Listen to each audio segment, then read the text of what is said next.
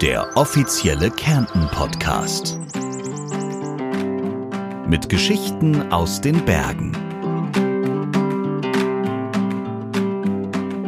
Die Nockberge haben eine ganz besondere Ausstrahlung. Sanft hügelige Almlandschaften und Weitblick, wo man geht und steht. Dass man auf diesem Weitwanderweg Körper und Geist etwas Gutes tut, das wird spätestens dann klar, wenn die Füße aus den Wanderschuhen schlüpfen und das klare, kalte Wasser des Falkertsees neue Energie spendet.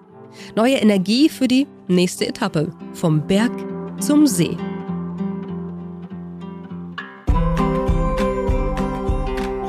Herzlich willkommen beim zweiten Teil des Nockberge Trails. Mein Name ist Sabrina Gander und ich nehme Sie mit nach Kärnten und damit auf den beliebten Weitwanderweg Nockberge Trail. In zwei Folgen begegnen Sie mit mir den Menschen aus der Region und tauchen mit mir ein in diese wunderschöne Landschaft. Wir begegnen Menschen, die uns mitnehmen in ihre Heimat und uns erzählen, was diesen malerischen Landstrich so besonders macht. Vom Falkertsee aus geht es nun in den Thermenort Bad Kleinkirchheim über die Langalm und die Millstätter Alm hinab zum Millstätter See. Sehnsucht bekommt auf dem Nockberge Trail eine ganz andere und eine sehr erfrischende Bedeutung.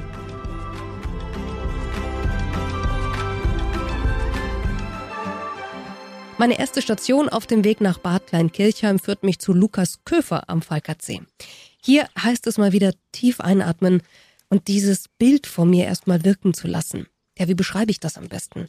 Der Falkertsee ist ein Hochgebirgssee und liegt umgeben von Bergen und grünen Hügeln auf meinem Wanderweg. Rundherum gibt es kleine Holzhütten, Klettermöglichkeiten, Klettersteige für Groß und Klein und das Heidi Hotel, das für Kinder und Familien ganz besondere Angebote im Winter und im Sommer hat und die Heidi-Geschichte nacherzählt im Inneren. Und ich gebe es zu, den kühlen, tiefgrün schimmernden Bergsee erobere ich nur mit dem großen C heute. Aber allein der Anblick, eingebettet in diese Landschaft, mitten im Biosphärenpark, der reicht aus, dass ich Lukas mit einem breiten Grinsen begegne.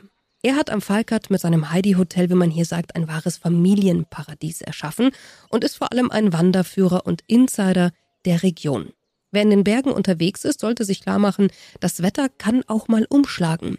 Deswegen will ich von Lukas Köfer wissen, was macht man eigentlich, wenn Sturm und Regen angesagt sind oder meine Beine vielleicht nicht mehr so wollen wie ich?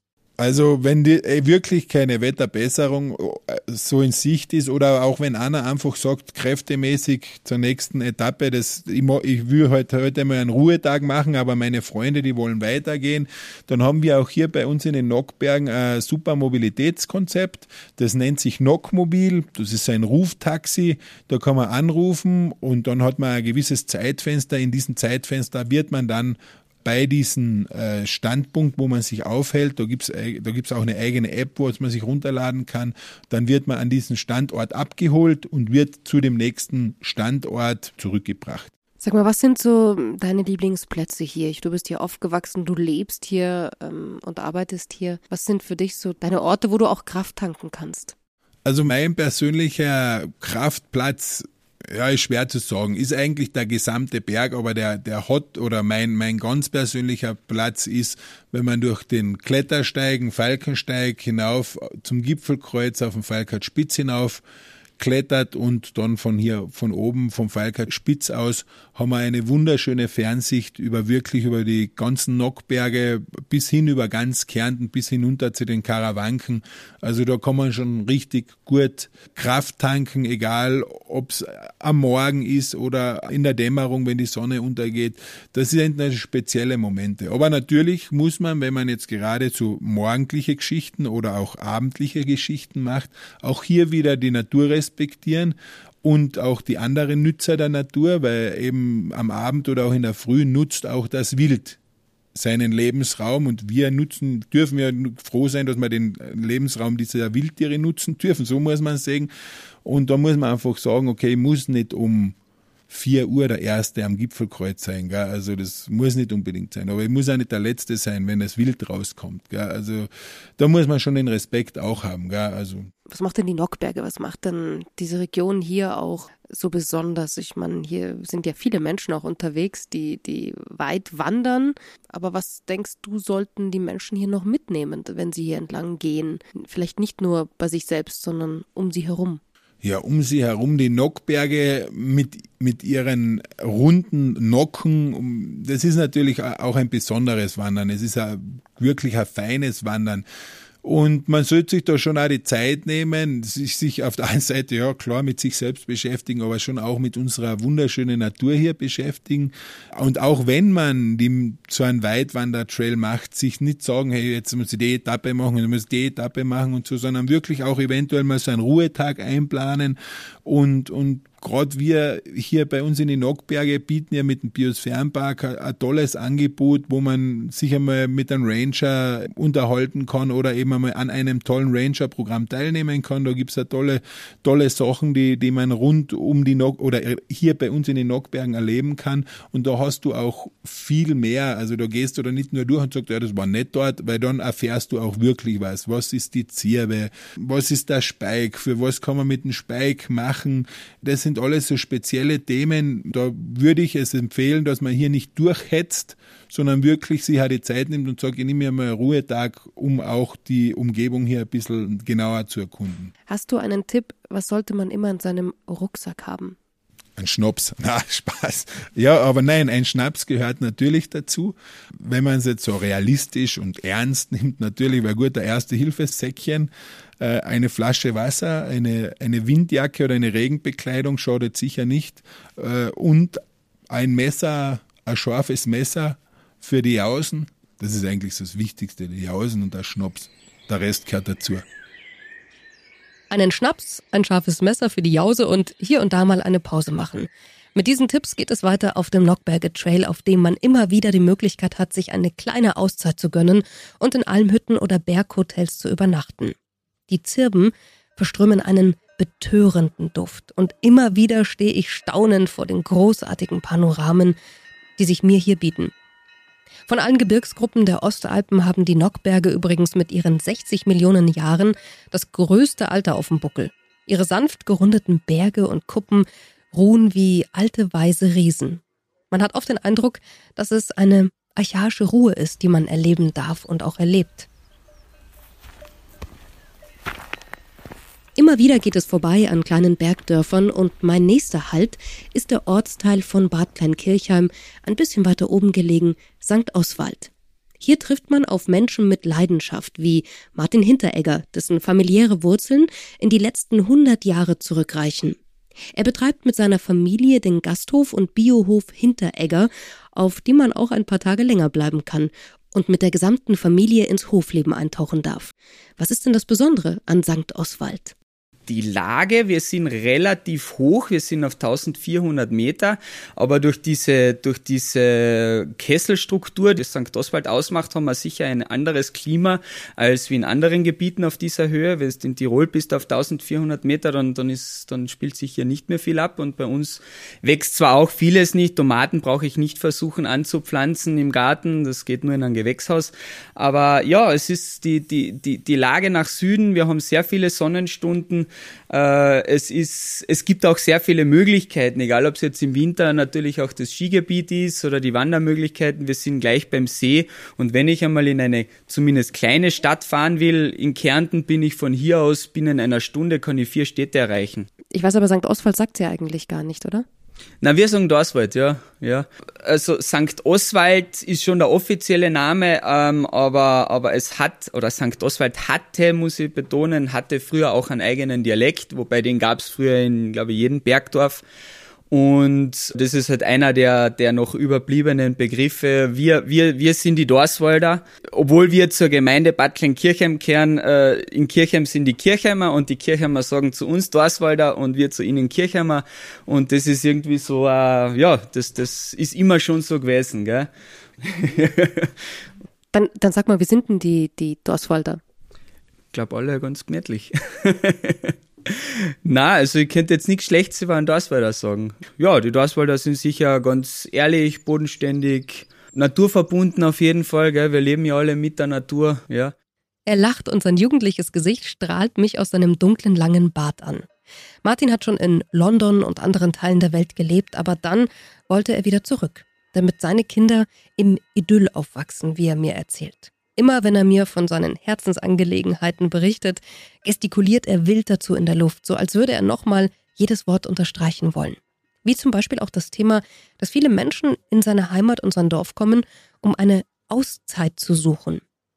Ja, ich glaube, Auszeit bedeutet für jeden ein bisschen was anderes. Für viele ist die Auszeit schon allein das, dass sie bei uns am Talschluss sind und dass keine Straße vorbeigeht, dass, dass, dass wir ein kleines Haus sind mit nur 18 Zimmern. Also wenn wir ganz voll sind, dann haben wir 43 Personen im Haus. Für die anderen ist die Auszeit, dass sie, dass sie gleich im Wald sind oder am Berg sind und alleine sind und Platz haben. Andere nutzen die Auszeit, dass sie zum Beispiel mit in den Stall gehen können und, und eine ganz andere Arbeits- und Lebensweise erleben können, wie sie sonst einfach nicht können, äh, kennenlernen oder sich ihr, ihr Frühstücksei holen können äh, bei, den, bei den Hühnern. Ja, es gibt so viele verschiedene Varianten von Auszeit, was ich glaube ich nicht auf, auf die Allgemeinheit runterbrechen kann, wo man jetzt sagt, nur, nur wenn du das machst, hast du Auszeit, weil es tickt ja jeder anders. Aber es gibt verschiedenste Varianten auf jeden Fall. Und der, der sie hier nicht findet, der glaube ich findet sie nirgendwo. Was sind so deine Lieblingsorte, deine Lieblingsplätze? Ja, also ein, einer meiner Lieblingsplätze ist sicher der Vegastadel. Das ist da bei uns, da geht man vielleicht 20 Minuten zu Fuß hin. Das ist ein uralter Blockstadel, wo man schön auf einer langen Bank sitzen kann und sich die, einfach die Sonne genießen, auch im Winter sehr angenehm ist. Also ein beliebter Winterspazier, aber auch Sommerspazierweg. Dann äh, unsere Almen natürlich. Einerseits die eigene Alm. Wir haben, wir haben einen Almstall auf 2000 Meter, den wir aktuell gerade äh, revitalisieren das ist auch so ein, so ein besonderer Platz, wo man wirklich eine wunderbare Aussicht hat und ganz alleine ist. Dann, ähm, ja, auf den diversen Bergen, wenn man jetzt, egal welche Wanderung man macht, man hat man hat so gut wie für jeden Geschmack kann man etwas haben. Man kann eine sehr abwechslungsreiche Tagestour haben, wo man äh, zum Beispiel den, den Rosennock besteigt, den, den höchsten im Biosphärenpark Knockberge. Da, da geht man durch ein Meer aus Latschen vorbei bei einem Bergsee. Man, man ist unter, der, unter den Zunderwänden, wo man wirklich ein ausgesetztes Gefühl hat, wie wenn man irgendwo in den Kalkalpen wäre. Ähm, man kann auf einen runden Malnock gehen, das ist unser Hausberg. Ja, also es gibt wirklich sehr, sehr viele schöne, tolle Plätze bei uns oder auch einige Waldlichtungen einfach nur. Gell? Klar, man muss wissen, wo man sie findet. Gell? Und wenn mich jemand fragt, dann werde ich ihm natürlich gerne sagen, wo, wo der ein oder andere nette Platz ist. Aber da gibt es sehr, sehr viel zu entdecken, ja. Muss man gar nicht weit oft einmal gehen oder fahren. Allein das Gespräch mit Martin Hinteregger ist schon wie eine sanfte Auszeit, wenn er mit seiner Energie und Passion von seiner Arbeit erzählt. Die atemberaubend schöne Aussicht in St. Oswald lasse ich nun hinter mir, denn weiter unten in Bad Kleinkirchheim treffe ich auf Karin Schabus, die mit ihrer Familie an den Berghängen einen Biohof betreibt und dort vor allem auf Slow Food achtet, wie übrigens viele andere Betriebe im Slow Food Village Bad Kleinkirchheim auch. Für den ortsansässigen Bäcker baut ihre Familie übrigens den Roggen an und so entsteht ein Slow Food Kreislauf, wenn man dort dann ihr Brot kaufen kann. Viele Menschen wie ihre Gäste und ihre Familie profitieren übrigens von ihrem Ideenreichtum. Was macht das Leben hier eigentlich aus, will ich von ihr wissen. Ja, wir leben in einem Jahreskreislauf, der uns immer wieder verschiedene Arbeitsspitzen und Herausforderungen bietet und unser Arbeitsplatz ist unterm freien Himmel. Das ist einmal so grob gesagt. Als Biobauern und Biobäuerin achten wir natürlich ganz, ganz besonders auf einen gesunden Boden. Das ist unser Grundkapital an sich, der Boden. Je gesünder der Boden, desto gesünder die Lebensmittel und alle Produkte, die davon herausgehen. Also auf das geben wir ganz, ganz großen Acht. Dann natürlich die Tiere, die bei uns leben, mit sehr viel Freiraum, mit sehr viel Platz. Die Kühe, die Kälber, die Pferde, die Schweine, die Hühner, die Enten, die Ziegen, die Schafen, hin bis zu den Kätzchen und dem Kleingetier, das es natürlich auch auf dem Hof gibt. Alles braucht seinen Platz, alles braucht seine Betreuung, seine Liebe, seine Zuneigung. Jedes Tier hat seinen Namen. Der Hof ist ja grundsätzlich sehr klein strukturiert, hat eben verschiedene Standbeine. Eines davon ist auch die Almwirtschaft, die Forstwirtschaft, die Grünlandwirtschaft und wir haben auch noch einen Roggenacker, wo wir Getreide anbauen und äh, natürlich, was auf einem Bauernhof bei uns in den Bergen dazugehört, einen großen Selbstversorgergarten. Karin nimmt mich mit in den Garten, den authentischen Bauerngarten, so wie man ihn von früher kennt und vor allem auch angelegt hat. Davor darf ich aber mit ihr über den Biohof vorbei an Obstbäumen spazieren, die Ponys, Kühe, den Hund, die kleinen Zieglein und die Laufentenbabys am Hof besuchen und dann liegt hinter ihrem Wohnhaus auf einem großen Rechteck der von ihr geliebte Bauerngarten. Mit ihm versorgt sie saisonal ihre Gäste und ihre Familie und nun darf ich naschen. Wildblumen, Kräuter, Beeren. Und gepflanzt wird immer nach dem Kriterien, wer mag sich, wer harmoniert gut miteinander. Das ist ja ganz ähnlich wie bei den Menschen. Man begegnet Menschen und sagt, uh, lieber ein bisschen Abstand. Und dann kommen auf einen Menschen zu und die wird man von Herzen umarmen und das harmoniert. Und genauso gibt es diese Pflanzgemeinschaften auch bei den Pflanzen. Und da gibt es welche, die mögen sich besonders gut und welche, die mögen sich gar nicht. Und auf das geben wir in unserem biologischen Garten großen Acht. Und wenn ich jetzt bei dir Urlaub mache, Karin, was kommt davon dann bei mir auf den Teller drauf? Bei uns auf den Teller am Frühstücksbuffet kommen nur die Dinge, die wir selber machen. Weil ich denke, das gehört zu einem Urlaubsort und auf einem Bauernhof ganz konkret dazu, dass man das essen sollte, was es auf dem Hof gibt und da produziert wird.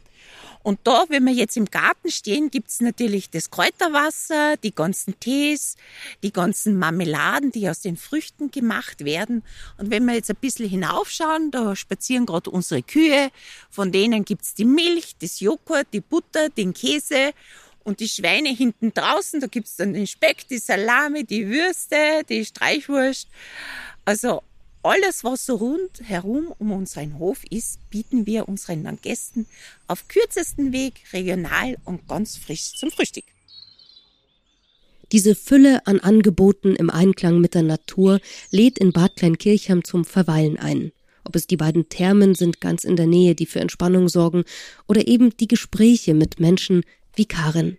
Und ich könnte mit ihr noch stundenlang über den Hof gehen, ihr zuhören und ihren Sirup trinken. Ich möchte aber weiter, denn vor mir liegt noch ein ganz schönes Stückchen auf dem Nockberge Trail. Über die Langalm und die Millstätter Alm bis zu meinem Ziel, dem Millstätter See. Der Sommer ist auf den Kärntner Almwiesen angekommen und das Türkisgrün des Millstätter Sees ist für mich eine willkommene Abkühlung. Allein schon der Anblick des Sees, an dem man flanieren, übernachten oder den Geist der Sommerfrische spürt. Ich habe es also geschafft. Der Nockberge Trail wird mir lange in Erinnerung bleiben. Vor allem wegen der Panoramen, der vielfältigen Natur, aber auch wegen der sehr besonderen Menschen, die mit ihren Geschichten unter die Haut gehen. Apropos, meine Haut braucht jetzt vor allem eines, eine Abkühlung. Wenn Sie mehr über die Weitwanderwege in Kärnten erfahren möchten, dann abonnieren Sie doch einfach diesen Podcast. In den anderen Episoden können Sie neben einer weiteren Etappe auf dem Nockberge Trail auch den Karnischen Höhenweg und den Tauern Höhenweg mit mir erkunden. Und noch mehr Infos zu Kärnten und den Weitwanderwegen gibt es auch unter berglust.at.